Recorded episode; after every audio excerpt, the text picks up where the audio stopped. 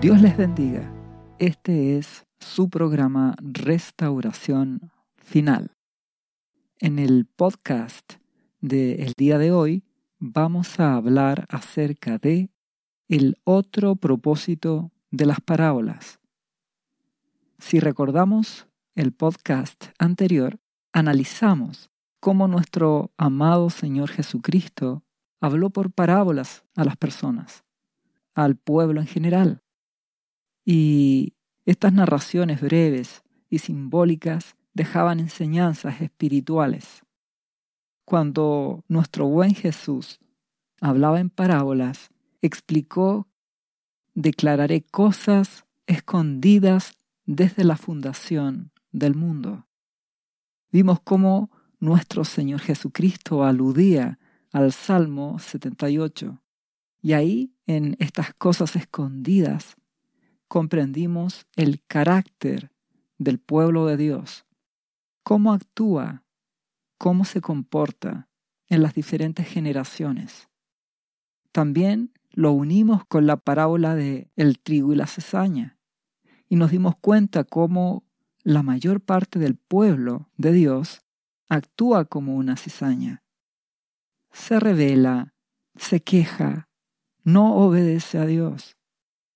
Y cuando Dios le bendice con entrar a la tierra prometida, en vez de servir a Dios, amarle y buscarle, dado que Dios les ha concedido tener paz en esta tierra prometida, lo que hace el pueblo en general es llenarse de ídolos, de afanes y de las cosas temporales.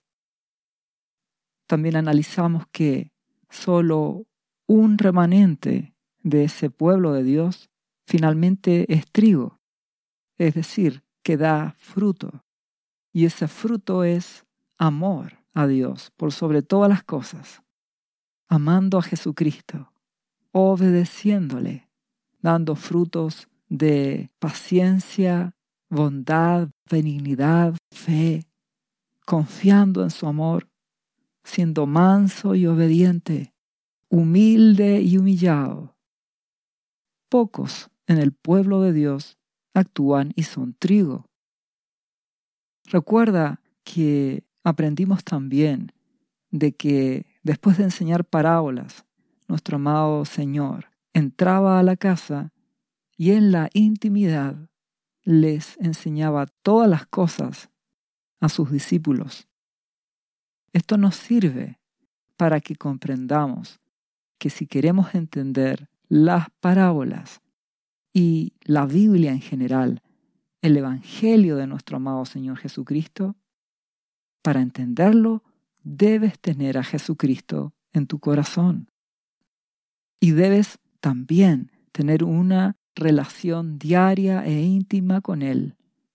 Para eso el amado Espíritu Santo anhela y quiere una relación contigo. Cuando recibes a Jesús en tu corazón, el Espíritu Santo viene a ti y te llevará a conocer a Jesucristo. Y a través de Jesús conocerás al Padre.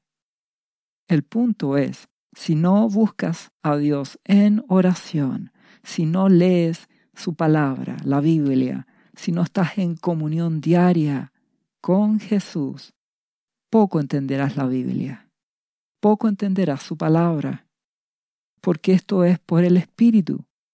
Necesitas que el Espíritu Santo te guíe, te enseñe, te revele, y para eso el Espíritu Santo te quiere llevar a tener una relación permanente, diaria, comunión espiritual diaria. Lamentablemente mucho del pueblo de Dios en general solo quiere las bendiciones de Dios, más no le busca, por lo tanto no crece espiritualmente, no llega a conocer de verdad a Jesucristo. Pocos son los cristianos que son trigo, que actúan como un remanente, que pierden su vida por causa de Jesucristo. Si seguimos leyendo la palabra de Dios, nos daremos cuenta que hay otro propósito también para las parábolas, además de declarar las cosas escondidas. desde la fundación del mundo. Y lo vamos a leer en Mateo capítulo 13, versículo 10. Dice, entonces, acercándose los discípulos, le dijeron a nuestro Señor Jesucristo, ¿por qué hablas por parábolas?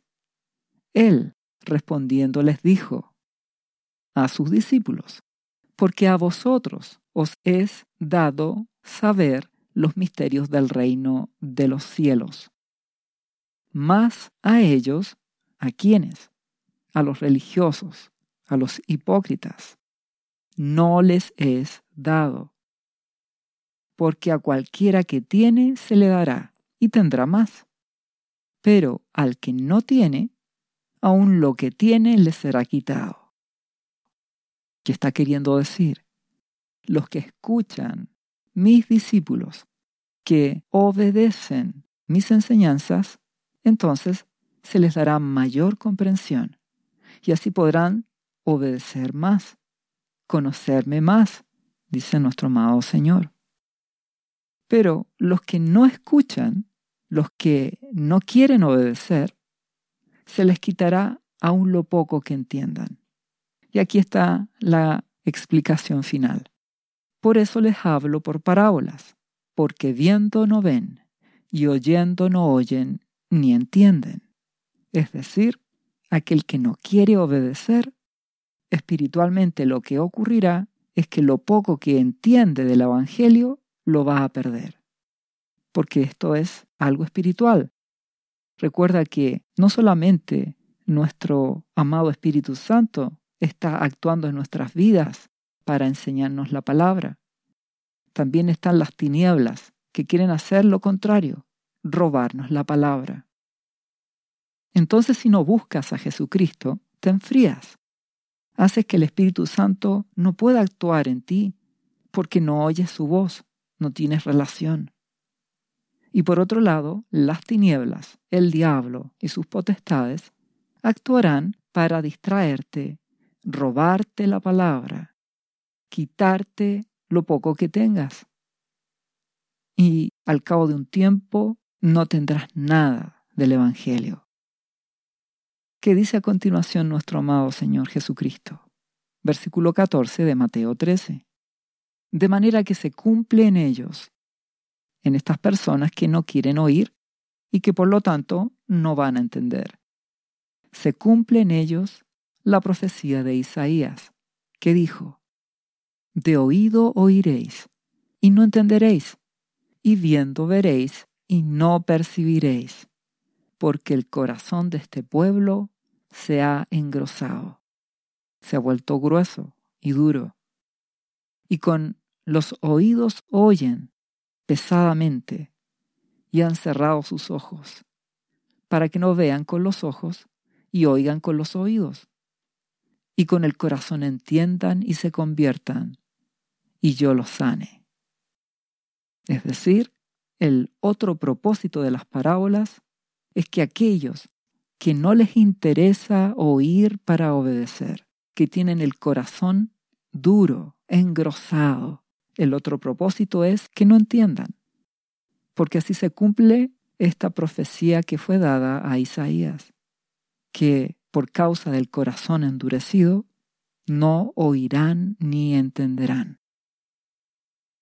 Si seguimos leyendo, nuestro amado Señor Jesús dice, pero bienaventurados vuestros ojos, habla a sus discípulos, a aquellos que queremos oír para obedecer. Dice, bienaventurados vuestros ojos porque ven y vuestros oídos porque oyen. Nuestro amado Jesucristo llama como bendecidos y bienaventurados a aquellos que quieren conocerle, porque oirán, entenderán, obedecerán y más les será dado. Entonces, vamos a poner foco, poner atención en lo que nuestro amado Señor Jesús dijo, la profecía dada a Isaías. Y para entenderlo, vamos a ir al libro de Isaías y vamos a leer el contexto en que Isaías declaró esta profecía. Y fue precisamente cuando Dios lo llamó a este profeta para servirle. Esto está en el libro de Isaías capítulo 6 versículo 1 en adelante. Dice, en el año en que murió el rey Usías. En el año entonces en que este rey falleció, es cuando Dios levantó al profeta Isaías. Y dice, vi yo al Señor montado sobre un trono alto y sublime, y sus faldas llenaban el templo. Tuvo esta visión de Dios y dice, por encima de él, de esta visión que tuvo de Dios, había serafines. Cada uno tenía seis alas. Con dos cubrían sus rostros, con dos cubrían sus pies y con dos volaban.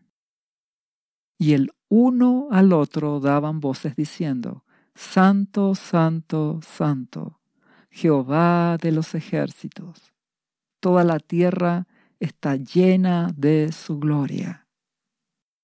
Estos seres, denominados serafines, adoraban a Dios, el cual estaba sentado sobre su trono. ¿Y qué ocurre? Y los quiciales, la madera de soporte de las puertas, se estremecieron con la voz del que clamaba y la casa se llenó de humo. Esto representa la presencia de Dios, su gloria. El profeta Isaías ve esta visión de Dios y en el versículo 5 de Isaías 6 dice, Entonces dije, ay de mí que soy muerto, porque siendo hombre inmundo de labios y habitando en medio de pueblo que tiene labios inmundos. Han visto mis ojos al Rey, Jehová de los ejércitos. ¿Qué ocurre con Isaías? Tiene un encuentro con Dios, observa su gloria y a la vez él responde reconociendo que ha pecado, que él es un hombre de labios inmundos, que no es mejor que el pueblo. Se humilla ante Dios ¿Y qué ocurre? Dios tiene compasión de él.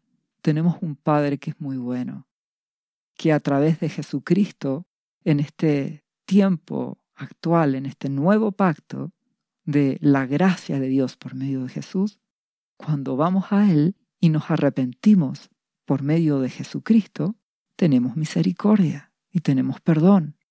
Entonces, ¿qué ocurrió en este texto? Dice, y voló hacia mí uno de los serafines, teniendo en su mano un carbón encendido, tomado del altar con unas tenazas. Este carbón tomado del altar de Dios es fuego purificador para limpiar al profeta. ¿Y qué hizo este serafín? Y tocando con él, con el carbón, sobre mi boca, dijo, He aquí que esto tocó tus labios, y es quitada tu culpa y limpio tu pecado. De la misma forma, en el Nuevo Testamento, que estamos ahora bajo la gracia de Dios, por medio de Jesucristo, tenemos salvación en Él, en Jesús. Experimentamos perdón, justificación por medio de Jesucristo. Nuestra culpa será quitada cuando nos humillamos ante Él, cuando vamos a Jesucristo, nos rendimos a Él, le hacemos el Señor y Salvador de nuestras vidas, hallaremos gracia en Jesucristo. Y a partir de ahí comenzaremos un caminar con Jesús, donde nuestro Padre es el labrador que nos limpia, va purificando nuestras vidas. Por eso amigo y amiga que me escuchas, si no conoces a Jesucristo, te invito a que lo recibas en tu corazón, que rindas tu vida a Él y tendrás el perdón y la gracia de Dios por medio de Jesucristo. Al final de este podcast hay una oración donde tú puedes rendir tu vida a Jesús. Te invito a realizarla y tendrás paz gozo, tendrás perdón de tus pecados por medio de la sangre preciosa de Jesucristo. Tu culpa será quitada, serás libre de toda atadura, porque Jesucristo vino a dar vida y vida eterna, perdón y salvación. Te invito a hacer esta oración que encontrarás al final de este podcast.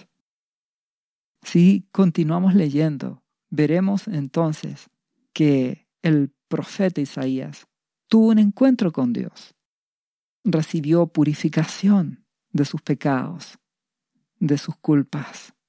Y en el versículo 8 de Isaías 6 dice, Después oí la voz del Señor que decía, ¿A quién enviaré?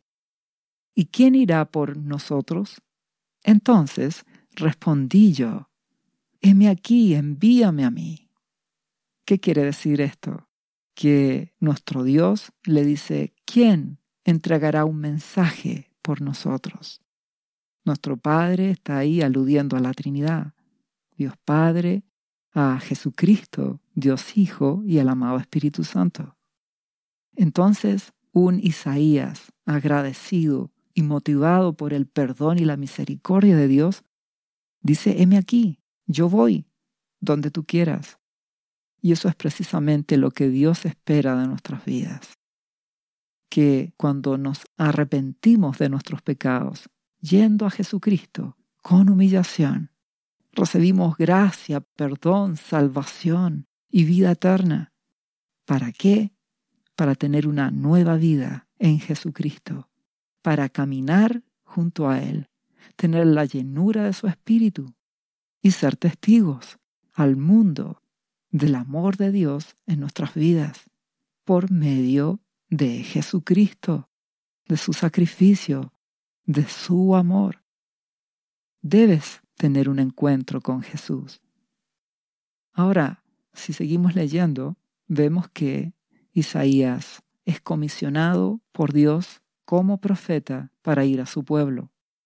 ¿Y cuál es el mensaje? Dice a continuación el versículo 9 de Isaías 6. Y dijo, Anda y di a este pueblo, oíd bien y no entendáis.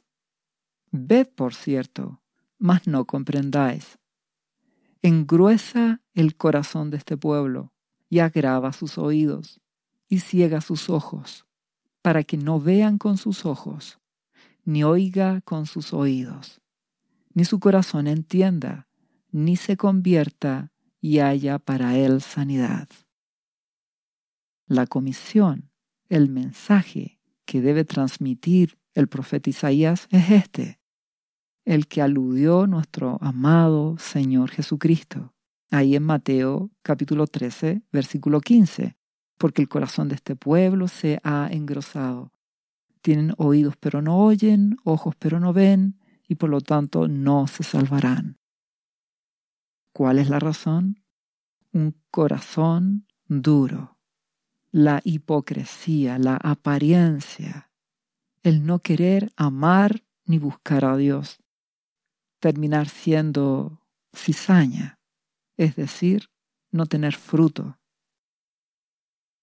Por eso el mensaje que te doy en esta hora no es popular, no es algo que le agrade escuchar a las personas, porque si te digo que es necesario humillarse, darle tu vida a Jesucristo, que es necesario renunciar a tu vida, para alguien que es orgulloso y que solo quiere éxito en su vida, solo quiere tener reconocimiento humano.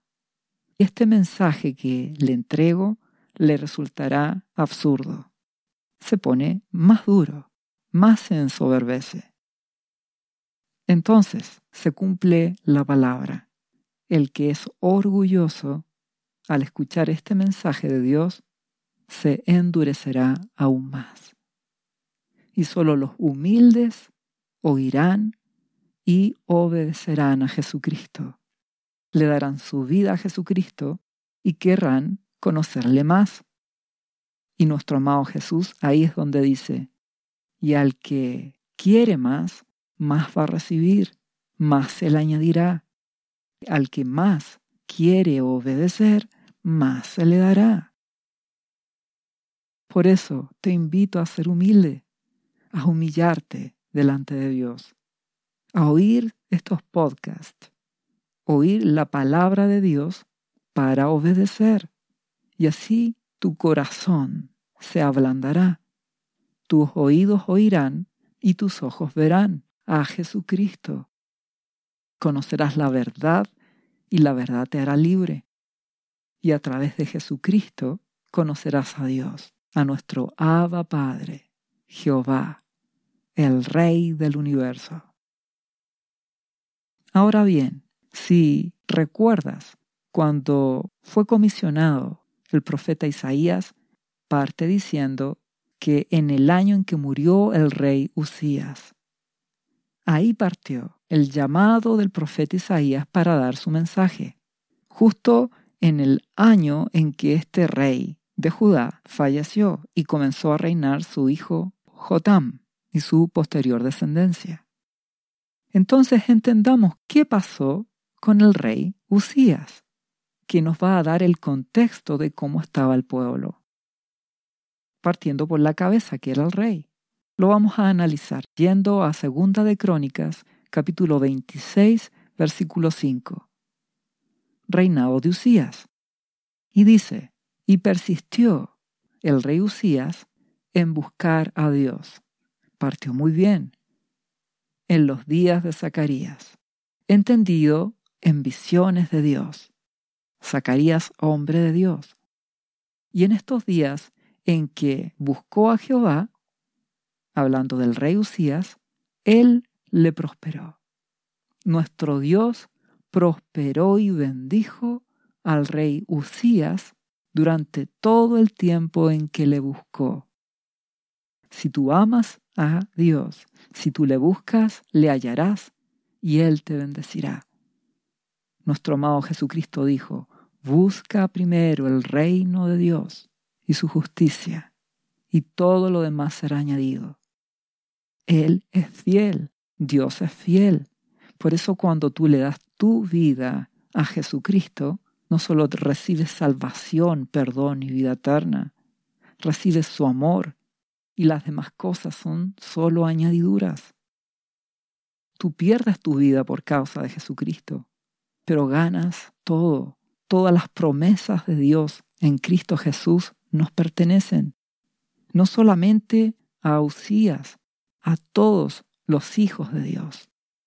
Dice la palabra, mi Dios pues suplirá todo lo que os falte conforme sus riquezas en gloria en Cristo Jesús. Dios no falla, Dios no falla. Él prosperó a Usías y te prosperará a ti si le buscas, si le amas, si eres fiel a Jesucristo, si le obedeces. Entonces Usías partió bien. Y dice en el versículo 7 de Segunda de Crónicas 26 que Dios le dio ayuda contra los filisteos. Le dio ayuda contra todos sus enemigos y contra los árabes que habitaban en Gurbaal y contra los amonitas.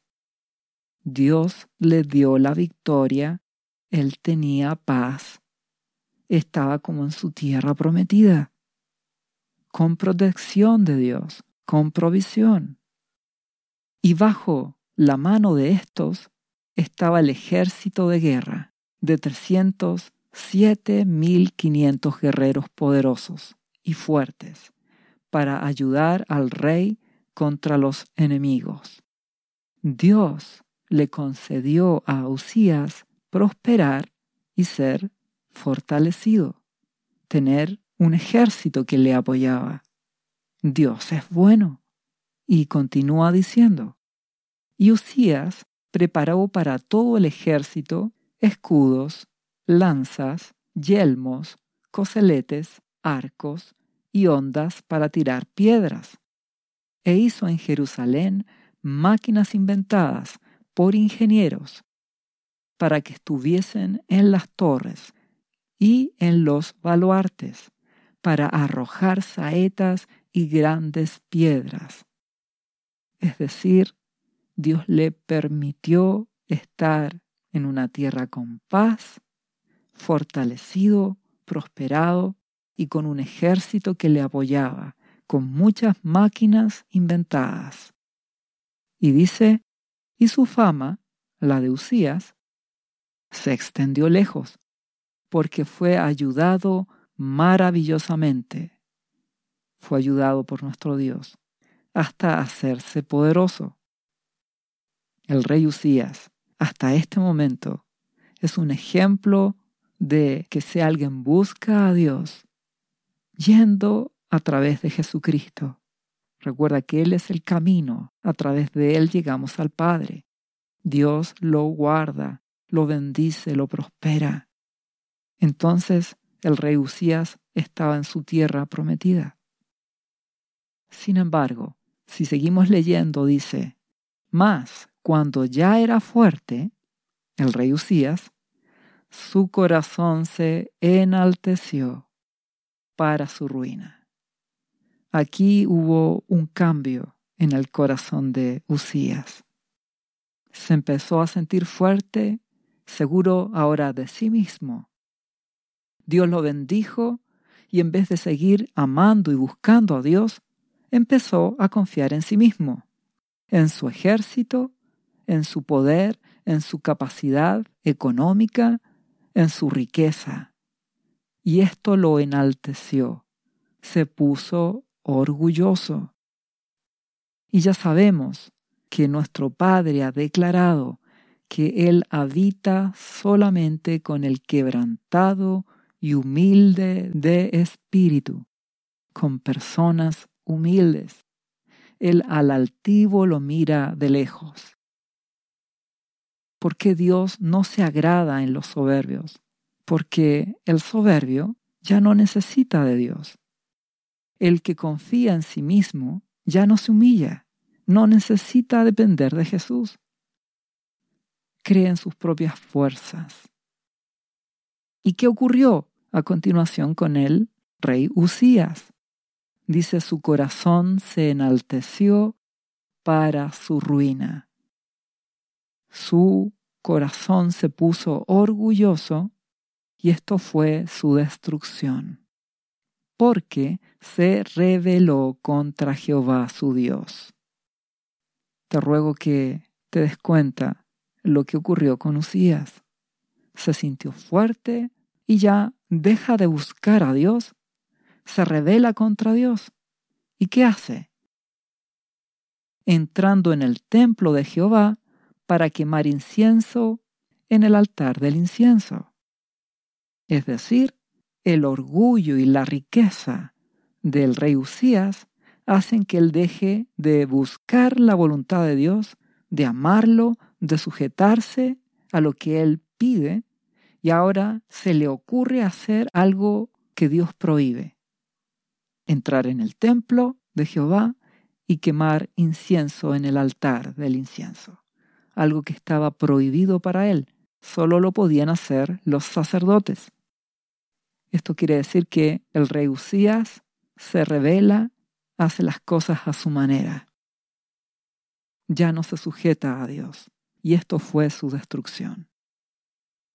Porque no solo quiso, sino que entró en el templo el versículo 19 de Segunda de Crónicas 26 dice que entonces Usías, teniendo en la mano un incensario para ofrecer incienso, se llenó de ira, y en su ira contra los sacerdotes la lepra le brotó en la frente, delante de los sacerdotes en la casa de Jehová, junto al altar del incienso.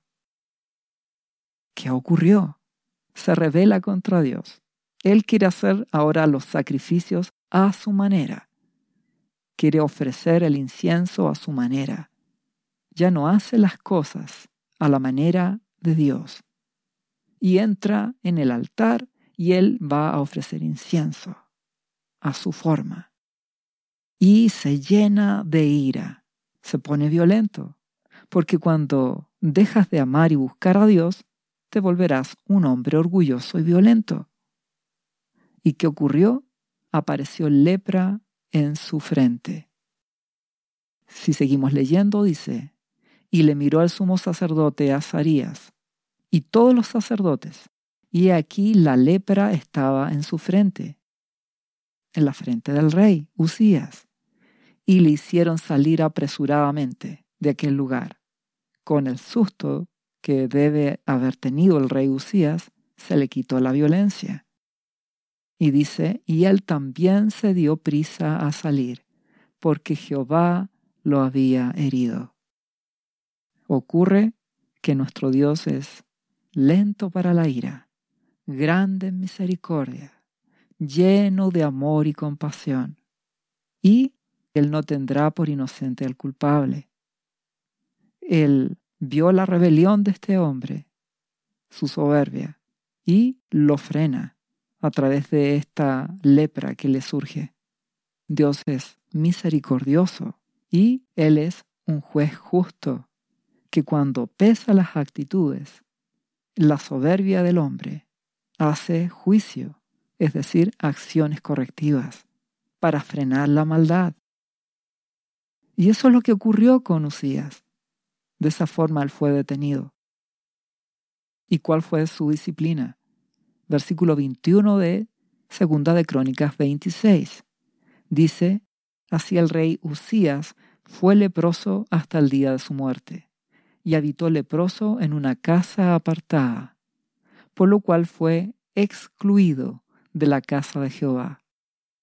Y Jotam, su hijo, tuvo cargo de la casa real, gobernando al pueblo de la tierra. La lepra en ese tiempo era un sinónimo de un estado de pecado. Esto fue una disciplina fruto de la soberbia de este rey, que mientras se mantuvo humilde y humillado, buscando a Dios, tuvo bendición, protección y seguridad. Tuvo paz. Sin embargo, cuando él se sintió fuerte, desechó ahora a Dios. Empezó a hacer las cosas a su manera. Se puso orgulloso. Quiso hacer una ofrenda a la manera que a él le placía con violencia y rebelión. Y Dios lo juzgó con justicia. Entonces, lo que estaba en el corazón de este rey, ese orgullo, esa grandeza, es lo que pasaba en el pueblo de Dios en ese tiempo. Y que tristemente es lo que suele suceder con la prosperidad, con las bendiciones. Si no te determinas a buscar a Dios con todo tu corazón, te puedes ensoberbecer, te puedes enorgullecer.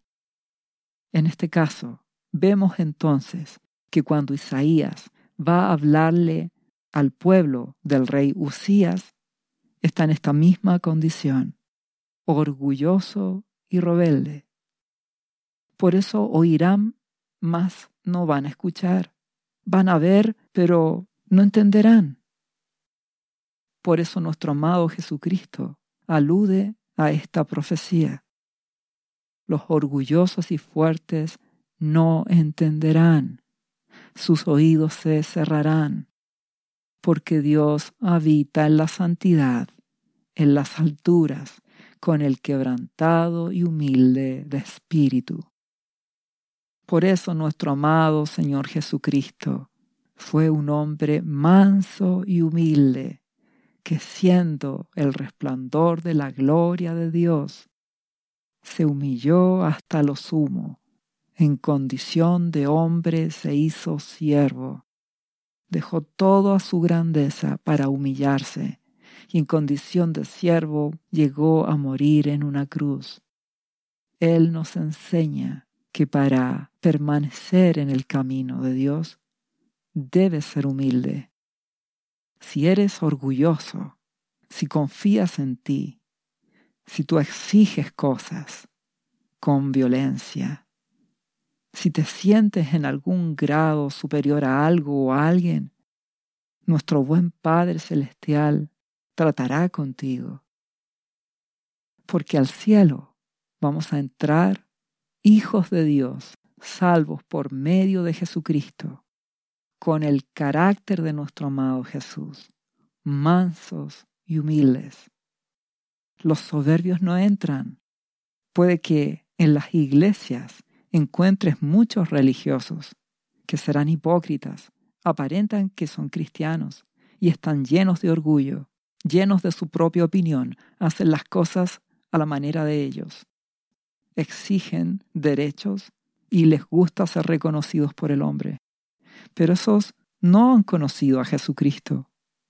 Si tú te encuentras en esa condición, te ruego que tomes determinaciones urgentes, ahora mismo, que busques a Jesucristo, te humilles ante Él, te quebrantes, llores ante su presencia, rindas tu vida de verdad, que dejes la apariencia y la hipocresía, que te consagres cada día buscándole, tomando decisiones de apartarte del pecado, del orgullo, de la inmoralidad, de la soberbia, que te apartes de las malas conversaciones, que te apartes de todo aquello que te roba la palabra de Dios y que te consagres a Jesucristo y le busques cada día, que tengas una relación con el amado Espíritu Santo, que adores cada día a Dios, que te consagres en oración.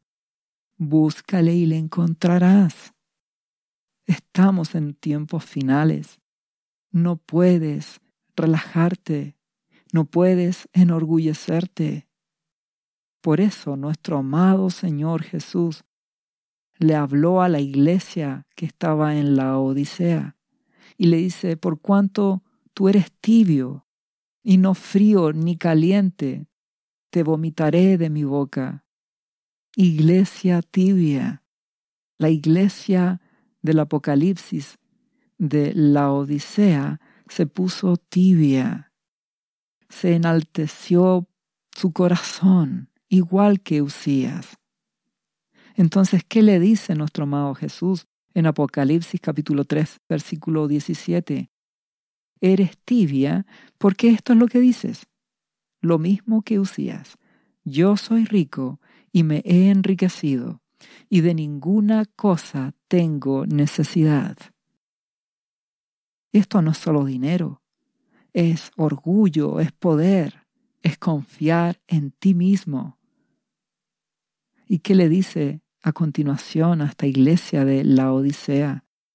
Y no sabes, iglesia, que tú eres un desventurado, miserable, pobre, ciego y desnudo.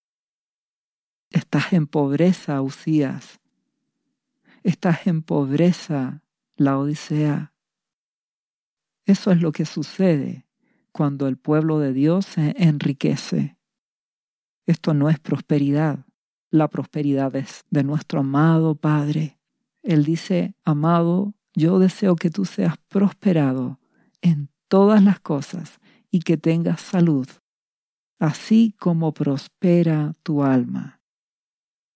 Es decir, Dios quiere bendecirte en la misma proporción en que tú le buscas, le amas, tienes una relación con Él. Esto es lo que nos lleva a los primeros versículos que leíamos de Usías. Mientras Él buscó a Dios, nuestro Dios le prosperó. Pero llega un momento en que si no oras, si no mantienes tu determinación, eso es velar si no te humillas voluntariamente cada día, te puedes empezar a poner orgulloso, a confiar en ti mismo y dejas de depender de Jesucristo. Y nuestro amado Jesucristo dijo, separados de mí, nada podéis hacer. Si eres un pámpano, esta rama que tiene fruto, y te separas de Jesús, te secas y mueres. Eso pasó con Usías. Y eso es lo que está ocurriendo con esta iglesia en la Odisea. ¿Cuál es la solución que nuestro amado Jesús le da? Por tanto, yo te aconsejo que de mí compres oro refinado en fuego, es decir, el fuego de la prueba, que seas purificado, para que seas rico, y vestiduras blancas para vestirte, y que no se descubra la vergüenza de tu desnudez. Y unge tus ojos con colirio para que veas. Es decir, humíllate delante de mí. Búscame, dice Jesucristo. Renuncia a tu vida, a tus propios deseos, tus anhelos, tus sueños. Busca mi voluntad, para que así nuestro amado Jesús te dé sus sueños, Él te guíe, te muestre la voluntad que Él tiene para ti, le obedezcas y así no estarás desnudo, tendrás cobertura, tendrás relación con Él. Y nuestro Padre te purificará y te mantendrás unido a Jesucristo. Si volvemos al texto de Isaías, cuando Dios le dio el llamado, Él dijo, heme aquí, y Dios le habla que el pueblo no le escuchará, porque su corazón está endurecido por el orgullo. Si volvemos a Isaías 6, en el versículo 11, Isaías le dice a nuestro Dios, y yo dije, ¿hasta cuándo, Señor? ¿Hasta cuándo qué? ¿Hasta cuándo sucederá esta situación que el pueblo no escuchará? Que el pueblo no oirá, no entenderá, no obedecerá. Y respondió nuestro Dios. Respondió él, hasta que las ciudades estén asoladas y sin morador, y no haya hombre en las casas, y la tierra esté hecha un desierto, hasta que Jehová haya echado lejos a los hombres y multiplicado los lugares abandonados en medio de la tierra. Es decir, cuando Dios encuentra un pueblo soberbio, rebelde, orgulloso, que no le escuche, que no le respete, que aparte al Espíritu Santo, su presencia se retirará. La justicia de Dios hace que Él declare un juicio. Su presencia se aparta y el destruidor actuará. La palabra de Dios dice que en la angustia el pueblo de Dios es solícito, vuelve a buscar a Dios. Tristemente eso sucede. Y en eso estamos en el día de hoy, en el mundo actual, en la sociedad actual, donde las personas se han puesto rebeldes, donde nadie se sujeta a ninguna autoridad, donde cada día la violencia está más y más desatada, y donde el pueblo de Dios los hijos de Dios están en apostasía. No aman a Jesucristo, no le buscan, no pierden su vida por causa de Jesús, no se consagran, poco leen su palabra, poco o nada oran, no tienen una comunión, el Espíritu Santo no los guía, al contrario, menosprecian al Espíritu Santo. Entonces la presencia de Dios se retira y se levanta la guerra, la violencia, la rebelión, el hambre, la enfermedad y todas las cosas que tú ya has visto por las noticias que cada día aumentan. Más el amor de Dios, su justicia, su juicio, también manifiesta su misericordia porque en Isaías profetiza en el versículo 13 de Isaías 6 que habrá purificación para su pueblo. Y si quedare aún en ella la décima parte, ésta volverá a ser destruida o purificada. Pero como el roble y la encina, que al ser cortados aún queda el tronco, la parte más pequeña, así será el tronco, la simiente santa. Es decir, Dios purificará a su remanente. Entonces en estos tiempos finales, tal como lo dijo Juan el Bautista, que él bautizaba en agua, pero viene uno más poderoso que yo, nuestro amado Jesucristo. Él los bautizará en Espíritu Santo y fuego. En el amado Espíritu Santo viene a nosotros cuando recibimos a Jesús. ¿Y de qué clase de fuego? un fuego purificador. Por eso Pedro, el apóstol Pedro nos habla en Primera de Pedro, capítulo 4, versículo 12. Amados, no os sorprendáis del fuego de la prueba que os ha sobrevenido, como si alguna cosa extraña os aconteciese. Todas estas cosas que pasan en el mundo purificarán a muchos. La guerra, el hambre, la violencia harán que muchos que están ebrios del vino de este mundo, de las cosas de este mundo, despertarán, empezarán a buscar a Jesucristo, tomarán determinaciones, priorizarán a Dios. Ya no es la entretención, ya no será el deporte, ya no será los afanes, ni el trabajo, ni las cosas temporales. Tu corazón será de Jesucristo. Tu primer amor será Jesucristo. Y a través de él amarás a Dios con todo tu corazón. Y eso es purificación. Y eso es lo que ocurrirá estos próximos meses y años, en medio de las cosas que vendrán. Porque nuestro amado Jesucristo volverá por una iglesia limpia. Y hoy la iglesia cristiana en general no está limpia. No espera realmente a Jesús.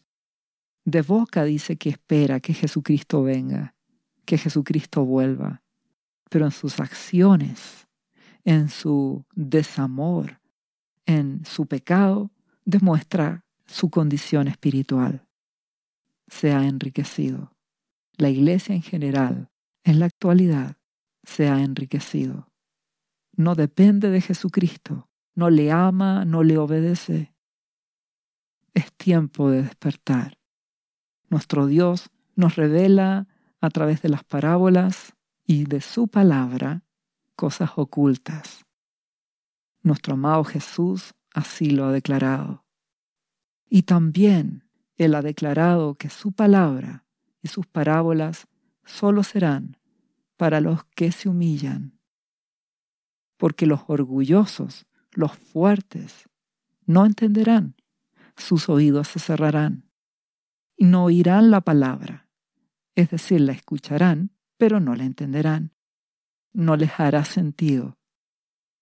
Y esto nos conecta inmediatamente con la parábola del sembrador, que es la parábola más importante, porque nuestro amado Señor Jesucristo dijo en Marcos capítulo 4 versículo 13, refiriéndose a esta parábola del sembrador. ¿No sabéis esta parábola? ¿Cómo pues entenderéis todas las parábolas? Es muy importante esta parábola. ¿Y en qué consiste? en el libro de Marcos, capítulo 4, la explica. Versículo 3 dice, Oíd, dice nuestro amado Señor Jesucristo. He aquí el sembrador salió a sembrar. El sembrador es el que siembra la palabra. La palabra de Dios, esa es la semilla. Como es este podcast, que es la palabra de Dios. El punto es que tu corazón es la tierra Tú eres el que, si eres orgulloso, no la oirás, no la entenderás. Pero si eres humilde, la vas a recibir. Por eso dice a continuación, hablando de la semilla, la palabra que cayó junto al camino. Dice, ocurre que al sembrar el sembrador, aconteció que una parte cayó junto al camino, y vinieron las aves del cielo y la comieron. Y más adelante explica, estos son los de junto al camino, en quienes se siembra la palabra, pero después que la oyen, enseguida viene Satanás y quita la palabra que se sembró en sus corazones. Es decir, te predico esto de la necesidad de la humildad y la humillación, y si tú estás pensando en cualquier cosa, o te levantas a comer algo y dejas de escuchar la palabra, que hace las tinieblas, te roba todo. Por lo tanto, no vas a obedecer. Esos son los de junto al camino. Por eso, si eres humilde, vas a querer leer la Biblia, vas a querer escuchar su palabra con atención, una y otra vez, hasta que la entiendas. Y el amado Espíritu Santo Él te hará entender la palabra de Dios. Él te revelará a Jesucristo. También tenemos la semilla que cayó en pedregales. En este caso, la tierra, que podría ser tú o cualquier persona, está con piedras. ¿Y qué dice? Otra parte cayó en pedregales, donde no tenía mucha tierra, más que nada era piedras. Y brotó pronto, porque no tenía profundidad de tierra, solo era una relación emocional con Jesús. No una determinación, porque dice, pero salido el sol se quemó, porque no tenía raíz, se secó. Le faltó intimidad con Dios con Jesucristo. Nuestro amado Jesucristo explica, estos son asimismo los que fueron sembrados en pedregales, los que cuando han oído la palabra, al momento la reciben con gozo, lo cual no es malo, es bueno que te emociones y la recibas con gozo, pero no tienen raíz en sí, sino que son de corta duración porque cuando viene la tribulación o la persecución por causa de la palabra, luego tropiezan. Es decir, si recibes la enseñanza de Jesucristo con gozo, pero no tienes raíz, no buscas su presencia, no lees su palabra cada día, no te consagras en oración, no le adoras, no le glorificas, no estás en comunión con Él, no tendrás raíz. Y si no tienes raíz, al primer problema que haya, dejarás de creer en Jesús. O creerás a tu manera, como un hipócrita. Recuerda que en el mundo encontraremos desiertos, donde habrán aflicciones. Y algunos, cuando enfrentan aflicciones, se rebelan y se quejan contra Dios se endurecen. Otros ponen su confianza en sí mismos o en hombres o en organizaciones. Otros solamente se enorgullecen. No quieren cargar la cruz de Jesús. En el tiempo de la prueba y la dificultad se apartan. Te ruego que no seas como estos, que están sembrados entre piedras. Necesitas tener la relación diaria con Jesucristo y a través de él llegar al Padre, tener una relación personal. Siguiente clase, la semilla que cayó entre espinos. Tiene ya no que ver con el desierto, sino con esta última parte, la bendición. Es decir, la tierra con espinos. Dice, otra parte cayó entre espinos, y los espinos crecieron y la ahogaron y no dio fruto. También se añade que estos espinos crecieron juntamente con ella. Y Jesús, nuestro amado Señor, explica, estos son los que fueron sembrados entre espinos, los que oyen la palabra, pero los afanes de este siglo y el engaño de las riquezas y las codicias de otras cosas, los placeres de la vida, entran y ahogan la palabra y se hacen fructuosa. Es decir, entras en la tierra prometida, como pasó con el rey Usías, Dios te bendice, tienes paz, te prospera y empiezan a crecer los espinos. Amar las riquezas, codiciar las cosas terrenales, buscar los placeres temporales, pensar en tus sueños, derechos, egocéntricamente, egoístamente pensar en ti, y eso ahoga la palabra. Y como fue con Usías, eso fue su ruina. En el caso anterior, los que cayeron entre piedras estaba más relacionado con desierto. Se rebelan y se quejan. Aquí es bendición y estos se transforman en espinos ahogan la palabra. Dios revela cosas ocultas para que puedas mantenerte en Jesucristo. No te distraigas cuando la palabra de Dios te habla, cuando Jesucristo habla tu corazón, para que el enemigo no te robe la palabra. No permitas que las dificultades hagan que te rebeles. Necesitas tener diariamente una relación con Jesús y a través de él llegar al Padre. Y así el Espíritu Santo te fortalecerá. Ni permitas que la prosperidad se transforme en un espino donde tú te empieces a sentir fuerte confiando en tu propia opinión y, como fue con Usías, termines revelándote, poniéndote orgulloso y eso será tu ruina. Tienes que ser como el último tipo de tierra, la semilla que cayó en buena tierra. Es la persona humilde, humillada, determinada que busca a Jesucristo. Dice nuestro amado Señor, pero otra parte cayó en buena tierra, la última, y dio fruto, pues frotó y creció, y produjo a treinta y a setenta y a ciento por uno. Y más adelante explica nuestro buen Jesús, y estos son los que fueron sembrados en buena tierra, los que oyen la palabra y la reciben, es decir, la retienen y dan fruto a treinta, a setenta y a ciento por uno. Perseverancia, es decir, se mantienen, no se quejan en la adversidad del desierto, no se enorgullecen con la bendición, se humillan, permanecen unidos a Jesucristo en los días difíciles y en los días de alegría. No lo buscan solo en los días tristes.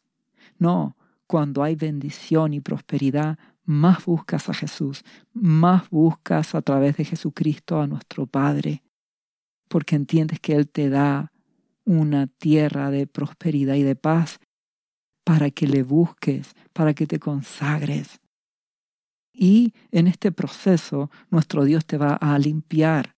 Y si antes dabas fruto al 30, luego será al 60, hasta llegar al ciento por uno. Porque nuestro Padre es el labrador, tú y yo somos pámpanos, que dependemos de Jesucristo, Él es la vid, y nuestro Padre nos podará, nos limpiará, y nos mantendremos en medio de las dificultades. Y cuando Él nos bendice y nos prospera, no transformamos la prosperidad en ídolo, ni en orgullo, no, nos humillamos y le agradecemos a Dios. Nuestro amado Jesús dice, el que tiene oídos para oír, oiga. El amado Espíritu Santo quiere que entiendas esta parábola, porque quiere revelarte a Jesucristo, que le conozcas, que le ames, que no seas un hipócrita con apariencia de cristiano, sino que seas un cristiano de verdad, que des fruto. El amor. Tienes que amar a Dios. Es una determinación, amarle con todo tu ser, buscarle, buscando a Jesucristo cada día en oración, con su palabra, adorándole, alabándole, mantenerte en su voluntad, pedirle su dirección, pedirle que el amado Espíritu Santo muestre qué debes hacer, su voluntad, y a través de la palabra el Espíritu Santo te va a guiar.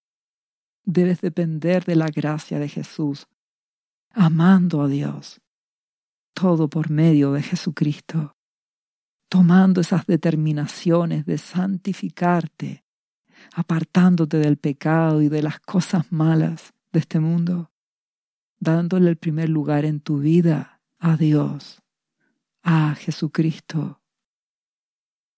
El orgulloso siempre va a rechazar esta palabra, porque o se reveló en el desierto, o bien se enorgullece en la prosperidad.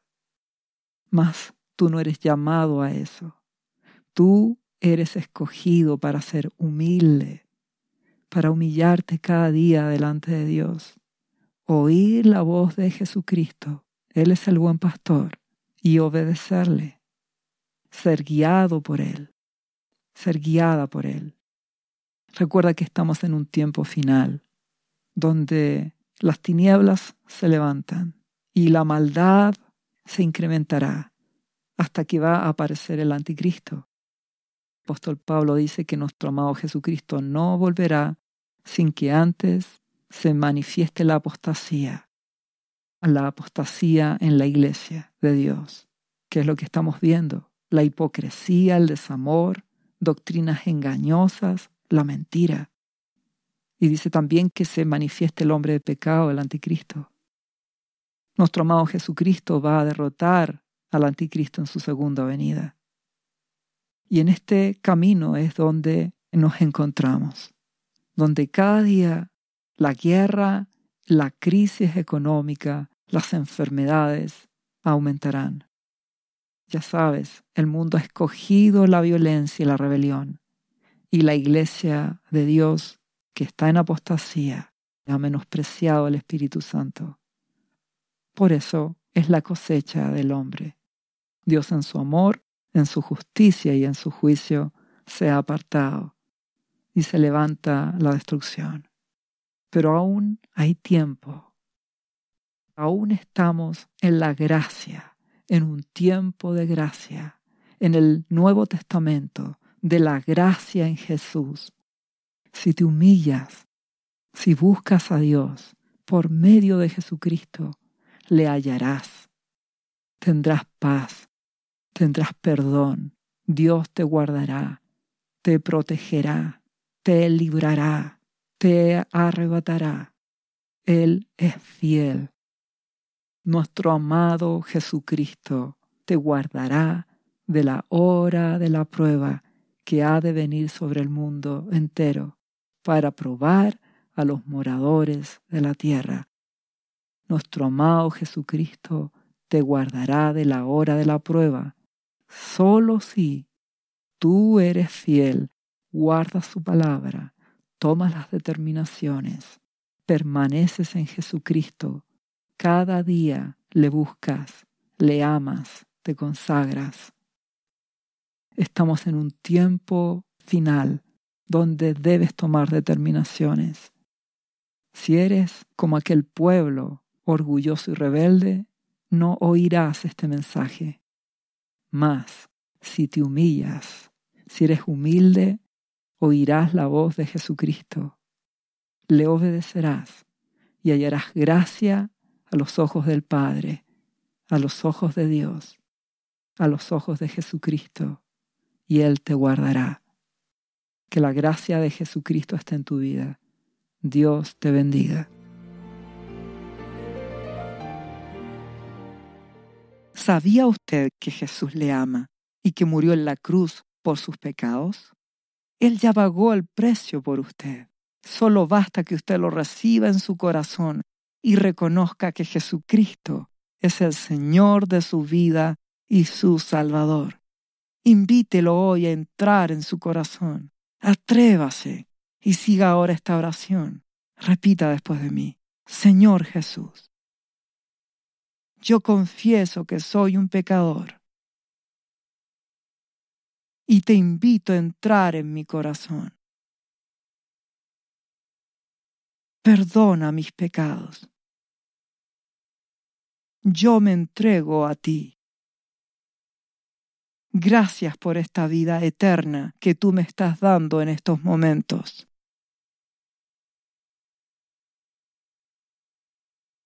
yo te confieso ahora como mi Señor y mi Salvador.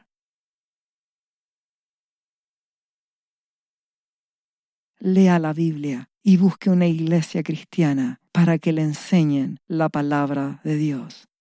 Lea Juan capítulo 3 versículo 16. Visite cristo-viene.cl. ¿Sabías que Jesús te ama y quiere sanarte de toda enfermedad? La Biblia dice que Jesús llevó tus enfermedades y sufrió tus dolores para que tú ahora estés sano. Solo tienes que creer en Jesús y pedirle que entre a tu corazón y perdone tus pecados. Repite este versículo de la Biblia varias veces al día, cada día.